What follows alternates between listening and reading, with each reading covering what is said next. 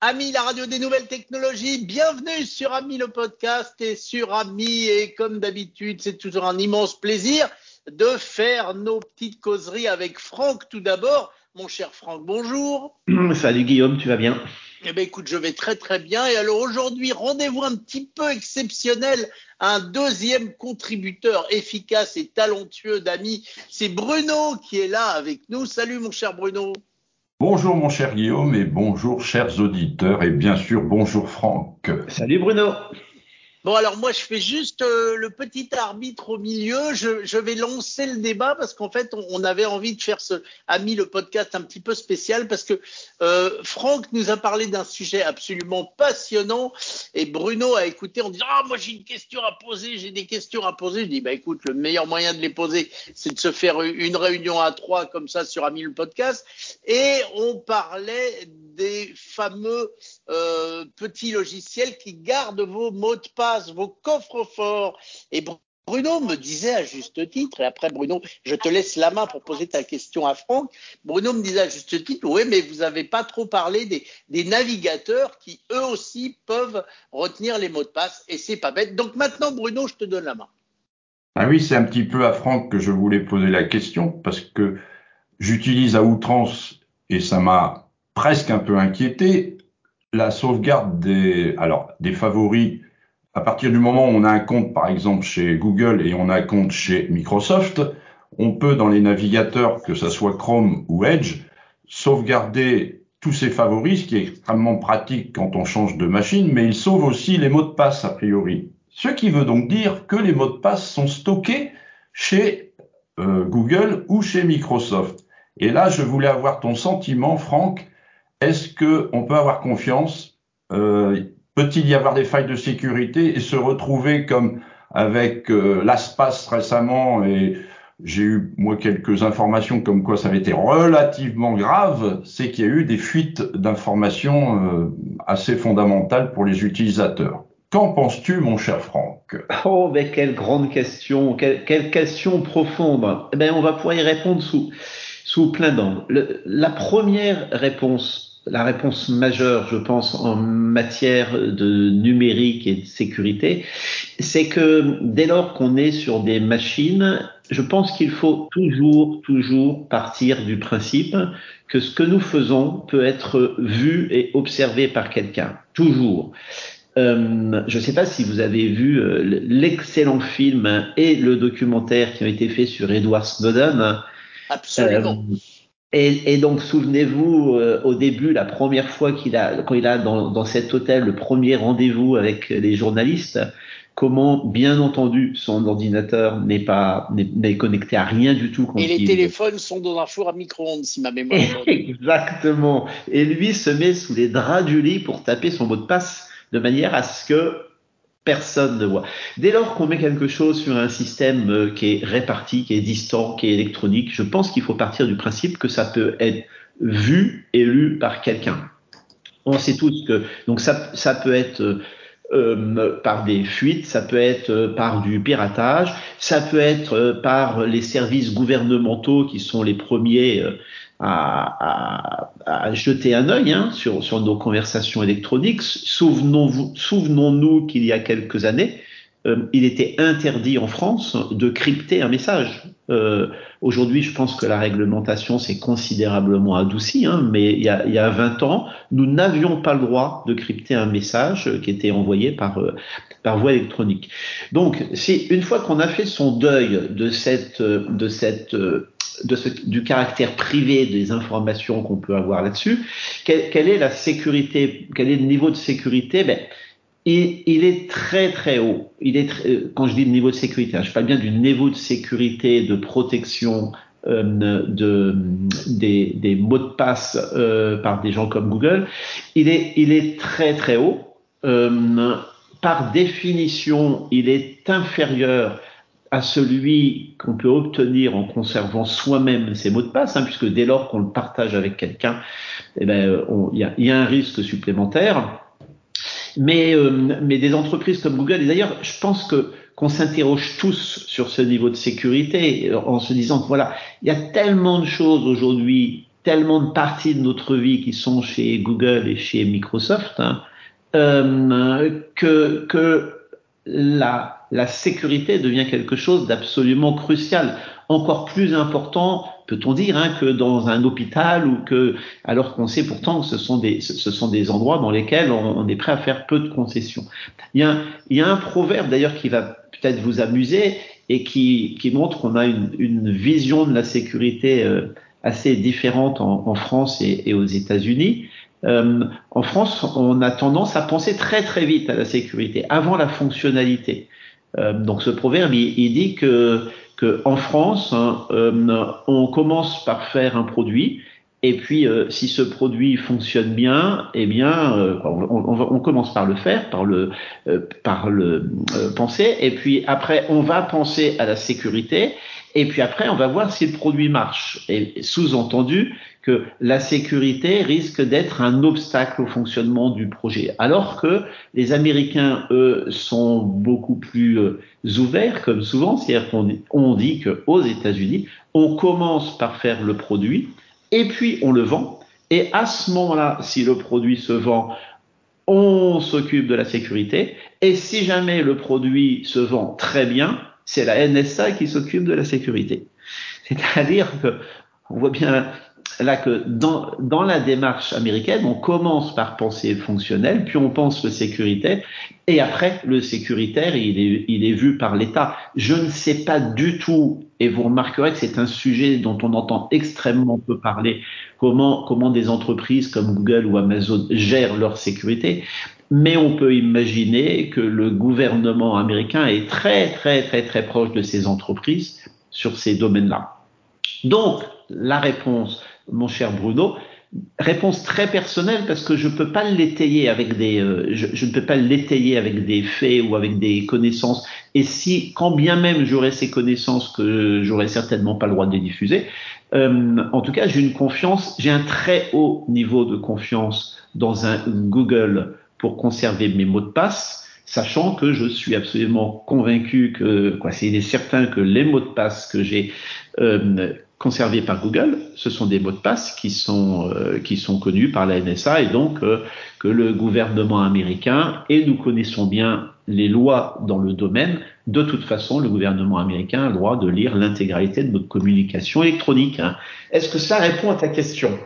Alors peut-être mentionner la NSA, qu'est-ce que c'est pour nos éditeurs? Que moi je connais, mais peut-être tu peux développer. Qu'est-ce que la NSA La NSA, c'est la, je crois que ça veut dire National Security Agency ou quelque chose comme ça. C'est l'agence aux États-Unis qui est en charge de la sécurité du territoire. Euh, c'est l'équivalent de, la sécurité intérieure euh, en France. Euh, et d'ailleurs, on parle de la, je parle de la NSA là parce que parce que la question était sur Google ou Microsoft, mais mais la sécurité intérieure a exactement le même type d'action. Sur le sur le territoire français. Ça, ça me rappelle d'ailleurs une une anecdote amusante, euh, dans l'industrie du numérique, on est euh, de temps en temps mis en relation avec des gens de la sécurité intérieure qui viennent nous sensibiliser euh, et à, leurs actions possibles hein, et à quelques bases de sécurité qui peuvent être utiles en entreprise. Et il y a quelques années, euh, il y avait un, un, de ces spécialistes donc qui, dans, dans la proposition, m'avait surpris, voire choqué, euh, il avait expliqué que lui-même, pour, pour conserver ses mots de passe, euh, il avait un, comment dirais-je, il avait un, un, un, un pattern, il avait un, schéma qu'il faisait sur son clavier dans lequel il intégrait le nom du site sur lequel il allait, mais c'était toujours le même schéma. Et nous disons que c'est formidable ça, parce que ça vous permet de vous souvenir de tous vos mots de passe hein, en ayant un mot de passe différent pour chaque site. Donc, très clairement, aujourd'hui, c'est une ânerie totale de penser comme ça. Et il est absolument essentiel de se dire que si on est capable de se souvenir d'un mot de passe qu'on utilise sur un site, hein, un pirate et, un robot sera capable de le deviner toujours, toujours. Et donc se dire tiens, je sais pas, imaginons moi que je décide de d'utiliser comme mot de passe euh, Franck souligné puis le nom du site qu'il y a derrière. Donc si je vais chez chez Google, je fais euh, franck souligné Google, puis si je vais euh, chez Fnac, je fais franck souligné Fnac.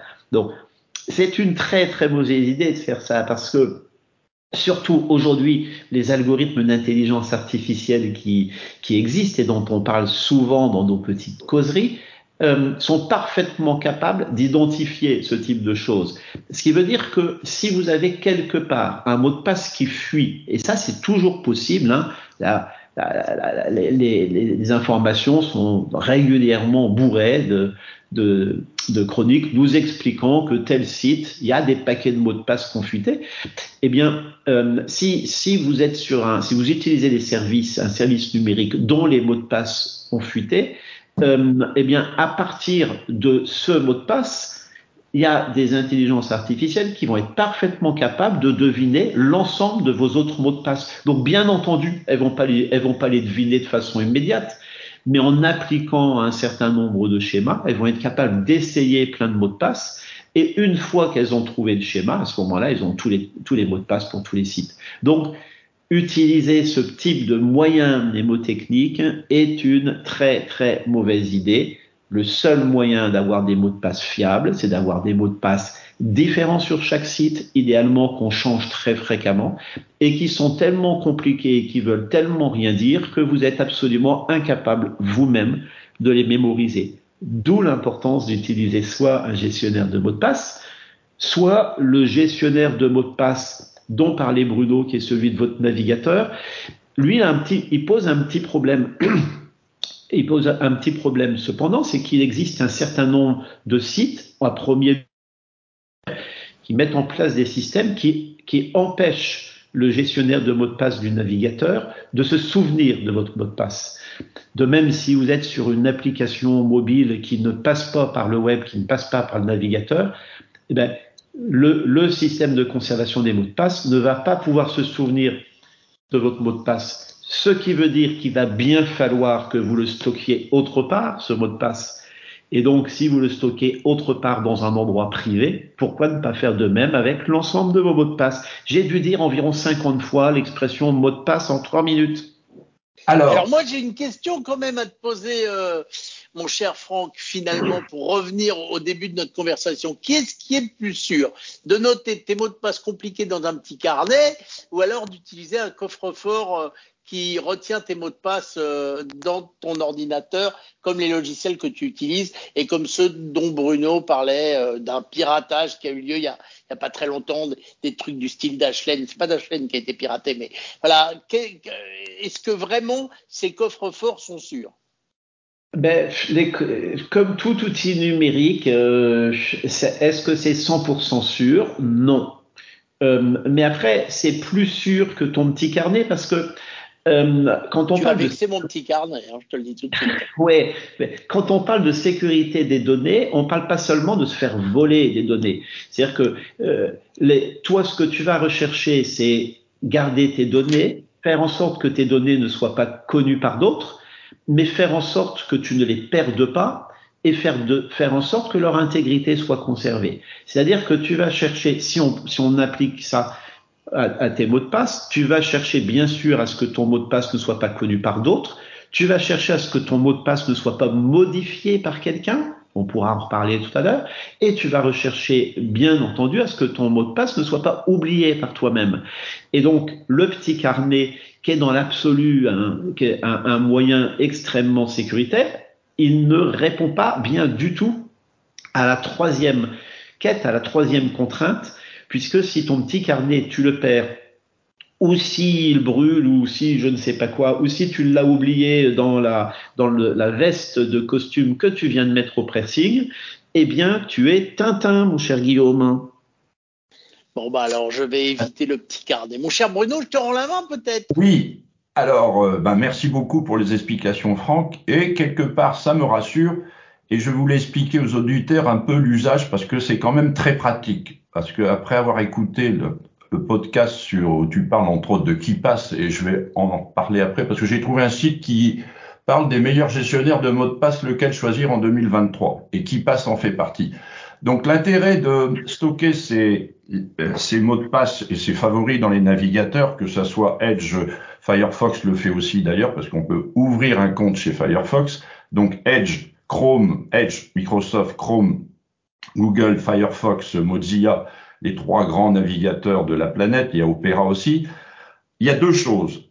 On peut les stocker dans son ordinateur, mais il n'est pas forcément synchronisé. C'est-à-dire que dans ces navigateurs, si on a un compte chez Outlook, Hotmail, Outlook.fr ou .com ou chez un compte Gmail, l'avantage c'est que si les gens regardent en haut à droite de leur navigateur, on peut synchroniser ses favoris et ses mots de passe. On n'est pas obligé de le faire. Ça veut donc dire que si on ne le fait pas, les mots de passe sont gérés dans le navigateur de l'ordinateur sur lequel on est, mais ils ne vont pas être exportés. Si on synchronise tout, ils vont être exportés. Alors, vous me direz, avantage, inconvénient. Avantage, vous changez de machine, vous reconnectez votre compte Google ou Microsoft et vous récupérez tout en quelques minutes. Et eh ben ça, ça peut faire gagner du temps quand on a beaucoup de favoris et beaucoup de mots de passe. C'est un énorme avantage.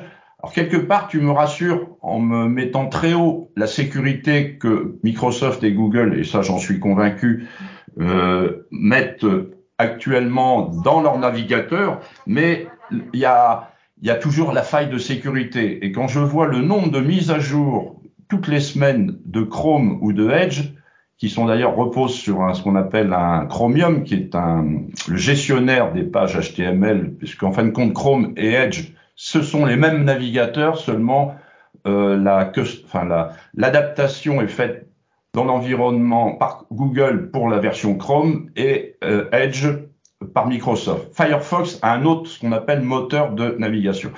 Donc ça, c'est très très intéressant. Et juste euh, pour compléter un peu ton podcast et le, le site qui, qui, est le journal du geek qui fait le, un, un, article sur le meilleur gestionnaire de mots de passe, lequel choisir en 2023, il y a deux stratégies. Alors, je vais te citer les quatre, les cinq euh, gestionnaires, et il y a entre autres celui dont tu as parlé, qui, à mon avis, est le meilleur. C'est-à-dire, c'est le dernier qu'il cite, qui passe. Donc, il cite NordPass, qui est d'ailleurs un gestionnaire euh, proposé par NordVPN, qui permet de, aussi d'avoir des VPN. Tu as Dashlan, LastPass, euh, en un password ou first password, et qui passe en dernier. Je pense que la grande différence entre les trois et qui passe, c'est que qui passe, c'est stocké que dans ton ordinateur avec un mot de passe maître, comme tu l'avais expliqué. Et pour moi, ça, c'est le meilleur de toute la bande. Le seul problème, c'est que on perd, à moins que tu aies une solution à nous proposer, on perd le confort de quand tu vas sur un site de ne pas voir retaper constamment ton mot de passe, tu es obligé d'aller dans qui passe et de faire un copier-coller pour retrouver le mot de passe. Alors je te laisse un petit peu la parole par rapport à ce que je viens de dire. Est-ce qu'avec qui passe, on peut se faciliter la vie au même titre que ce que propose euh, Microsoft, euh, Google ou Firefox de stocker les mots de passe dans les navigateurs? Eh ben, euh, donc un petit peu, il y a des fonctions de KeePass qui permettent d'aider au remplissage des mots de passe. Comme je les utilise très peu, euh, je ne suis pas très bien placé pour donner mon avis. Mais tu as abordé quelque chose, Bruno, que j'aurais, auquel j'aurais dû penser tout à l'heure quand je parlais du petit carnet de Guillaume, c'est que si, si, ton, si, si tu utilises un KeePass sur un ordinateur, euh, il est extrêmement important de faire des sauvegardes très régulières du petit fichier que qui passe entretien sur ton disque dur et qui contient de façon cryptée l'ensemble des mots de passe, parce que sinon, tu es exactement dans la même position, tu, as, tu prends exactement le même risque que Guillaume quand il utilise son petit carnet, à savoir que si ton ordinateur tombe en panne, tu perds l'ensemble de tes mots de passe. Donc, Mais alors attends, juste, je voudrais faire une petite parenthèse dans ton explication, poser ma petite question du mec qui a peut-être pas tout compris. Le mot de passe maître que tu utilises pour qui passe pour accéder à ton coffre-fort de mot de passe, il est stocké sur ta machine en local et pas chez qui passe alors Non, il est pas il est surtout pas stocké. Le mot de passe maître, il est dans ton cerveau et uniquement dans ton cerveau où éventuellement tu peux, avoir une petite, euh, une, petite anti-sèche euh, si t'as pas confiance dans ton cerveau. Oui, je me suis mal exprimé. Euh, pas le mot de passe maître, mais si demain, par exemple, je crache ma machine, elle est complètement crachée, mon disque dur, il est mort. Je me remonte une machine je, me, je remets qui passe dessus, je remets mon mot de passe maître et je retrouve tous mes autres mots de passe. On est d'accord Non, oui, mais non, non, il faut absolument qu'il passe ton gestionnaire de mot de passe. Lui, il entretient. Quand, à chaque fois que tu lui rentres un nouveau mot de passe, tu vas, euh, je sais pas, tu, tu, tu vas aller sur le site de globibulga.fr. Globibulga.fr. Eh bien, tu, on va te proposer de te créer un compte, hein, tu vas créer ton compte, eh bien tu vas pouvoir à ce moment-là ouvrir ton KeePass et dans ton KeePass créer une petite fiche pour GlobiBulga et tu vas pouvoir mettre quelques infos sur GlobiBulga et en particulier le nom d'utilisateur ou l'adresse email que tu as utilisé et puis le mot de passe. Et KeePass t'aidera même à générer un mot de passe pour globibulga.fr. Et donc, tu vas le rentrer dans KeePass et KeePass va l'enregistrer exactement comme Word enregistre un fichier, si tu veux.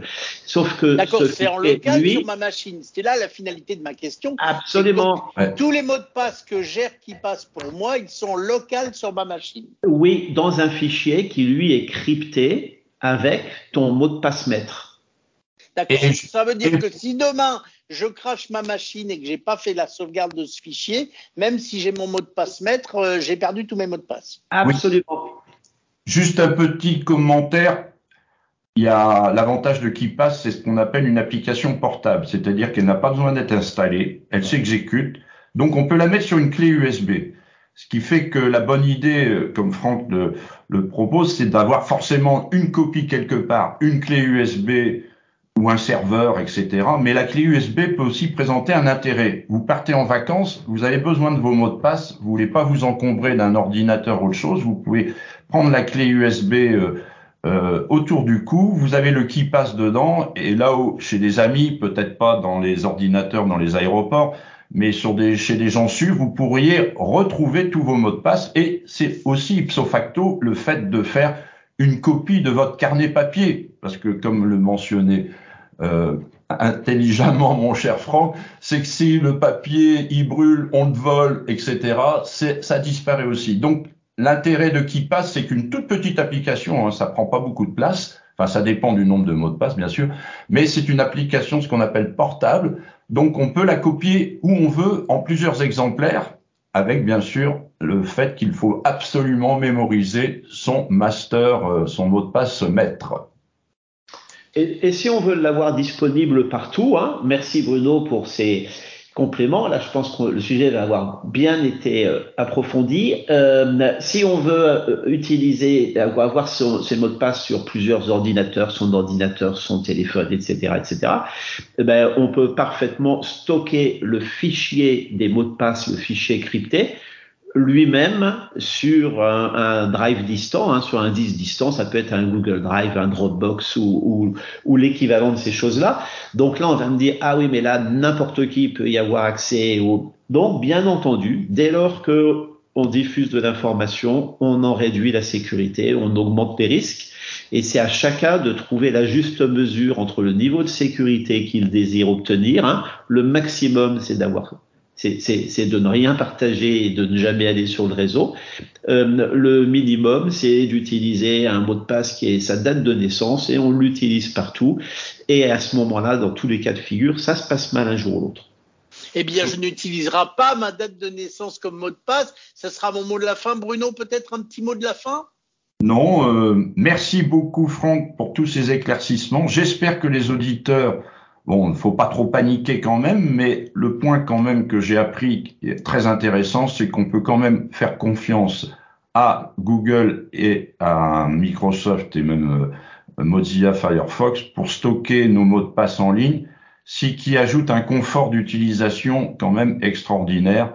Mais vraiment, qui passe, je pense, est aussi la vraie solution la plus optimale parce qu'elle n'est pas forcément partagée sur la toile. Et moi, j'ai appris que je vais pouvoir jeter mon petit carnet qui est très vexé. il a les, les pages qui frissonnent, mais c'est comme ça. En tous les cas, euh, messieurs, merci beaucoup, mon cher Franck, mon cher Bruno, c'était génial. On se refera peut-être un ami podcast comme ça à trois. C'est passionnant de débattre d'un sujet. En tous les cas, vous aussi, auditeurs et auditrices, auditrices et auditeurs d'amis, euh, n'oubliez pas de commenter 01 76 21 18 10 ou de nous proposer des sujets afin qu'on se retrouve très très bientôt pour de nouvelles aventures. Et puis, bien sûr, abonnez-vous à Ami le podcast et dites-le à vos amis. Bye bye tout le bientôt